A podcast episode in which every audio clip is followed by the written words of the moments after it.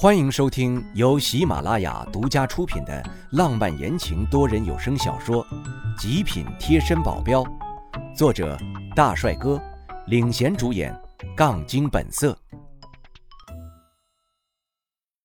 第八十六章，毁容。不管我怎么踢都踢不开他们，我有点急了，干脆不顾脚上的累赘，直接把门打开。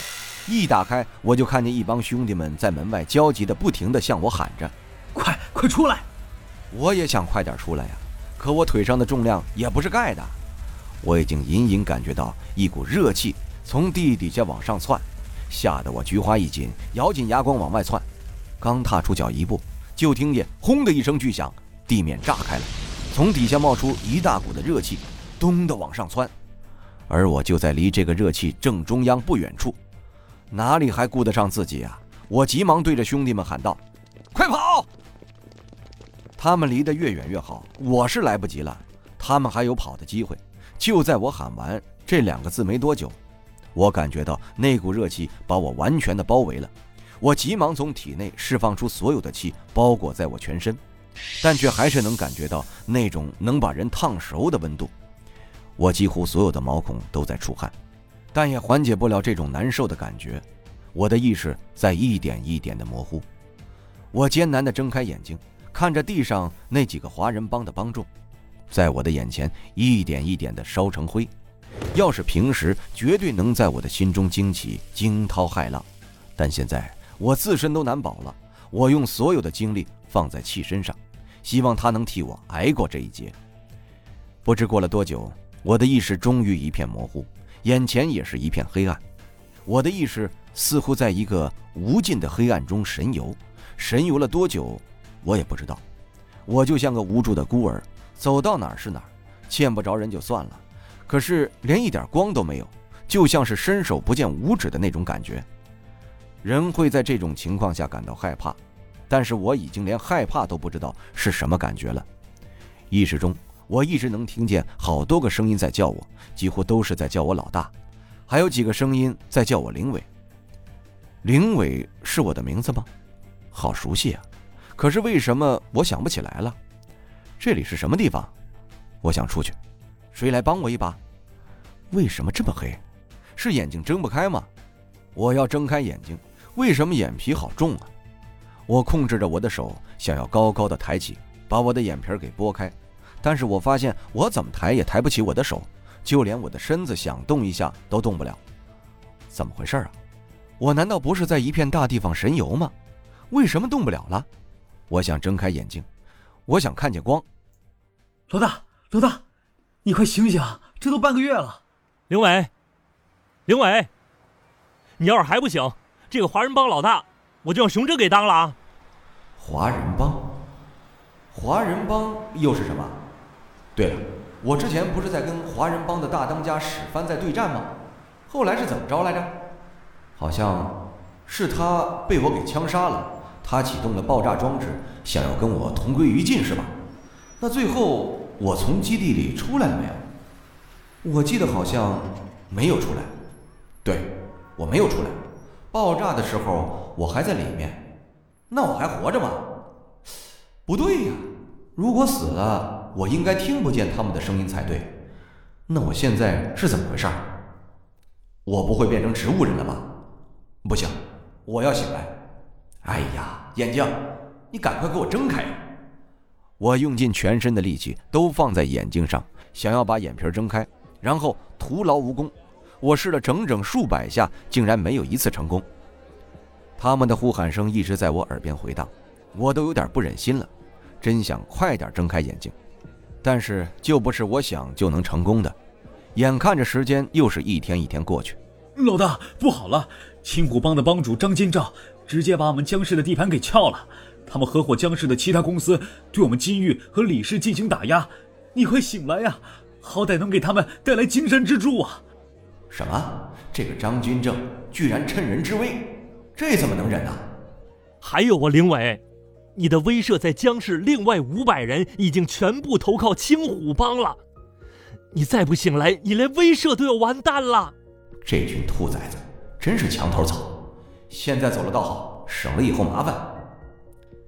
又有一个人说道：“应该是杜钱。”他说：“老大，苗倩倩和钱多多都在那边，我们根本就不敢去靠近他们，把他们接过来，生怕张金正一直在注视着我们，这样就是给他们带来危险。我们得赶紧想办法把他们接过来呀！”该死的，怎么把他们俩给忘了？他们两个糊涂蛋，肯定一个不注意就会被张金正给抓走。不行，我要醒，我要醒！现在的意识已经比前几天更加清楚了。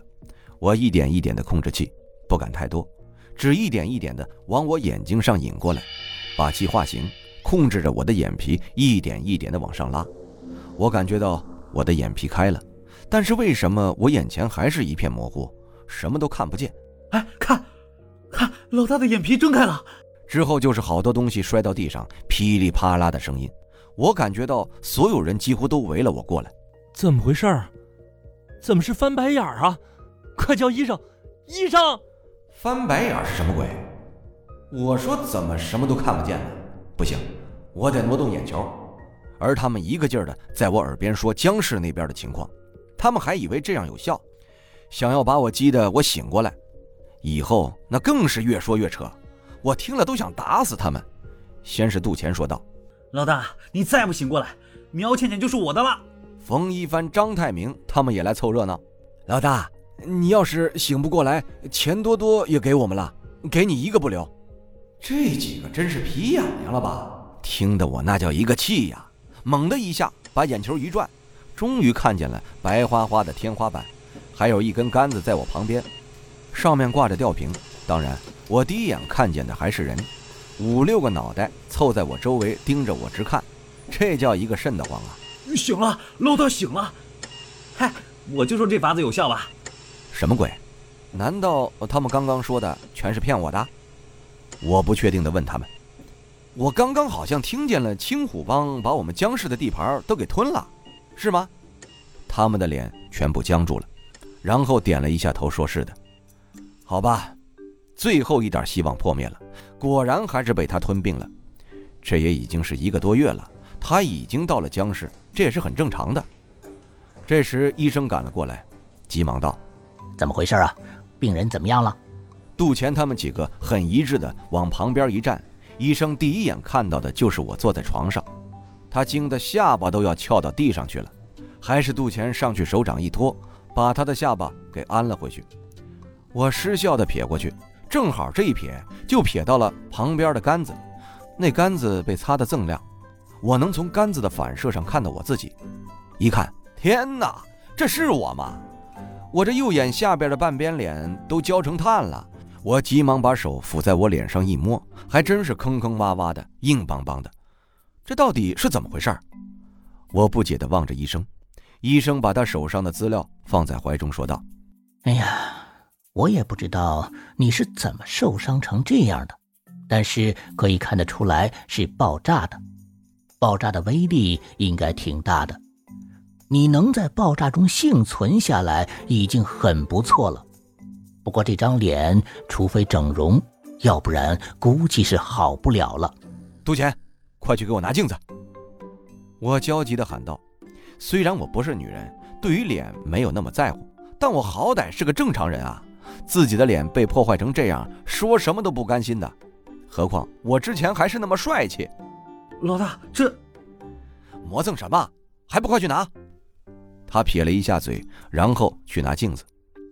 来了，我一看，天哪，这是怪物吗？刚刚透过的镜子反射还看不出什么，我现在照镜子一看，右眼下方那一整块完全就是跟炭一样的黑，上面还有麻点儿。这凸出来一点，那凸出来一点，摸起来都是密密麻麻的。有密集恐惧症的看着我的脸，指不定都要吓晕过去了。而奇怪的是，脸上伤成这样，我的手跟腿上一点损失都没有。这是故意嫉妒我的帅吗？花了整整半天时间，我终于才接受了我的脸毁容的事实。感情以后都得戴个脸罩之类的，要不然别人非把我当成怪物不行。我出院之后，他们说什么都要庆祝一下。我想江氏的事儿刻不容缓，得赶紧赶回去。他们说的却是江氏都已经那样了，还有什么办法可以弥补的吗？早一天晚一天也就那样。难得我已经出院了，大家守了这么久，算犒劳一下大家守着我的艰辛。这样说我就没办法拒绝了。在蓟城选了个最高档的酒店，我也难得大方一次，请了一次大餐，正好有机会可以问他们一下，我这没有醒来的这段时间到底都发生了什么事情，比如爆炸以后那个基地怎么样了。他们跟我说，爆炸的威力很大，整个基地都被铲平了。上面所有的设备都化为废墟，除了我，里面没有一个活人。但是他们找不到凯爷的尸体，虽说是爆炸，其他人的尸体或多或少都能找到一点残骸，可是凯爷的尸体一丝一毫都找不到。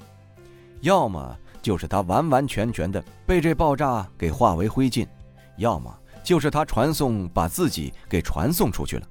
可是他的能力不应该是把东西取过来取出去吗？还可以把自己传送。听众朋友，本集已播讲完毕，感谢您的收听。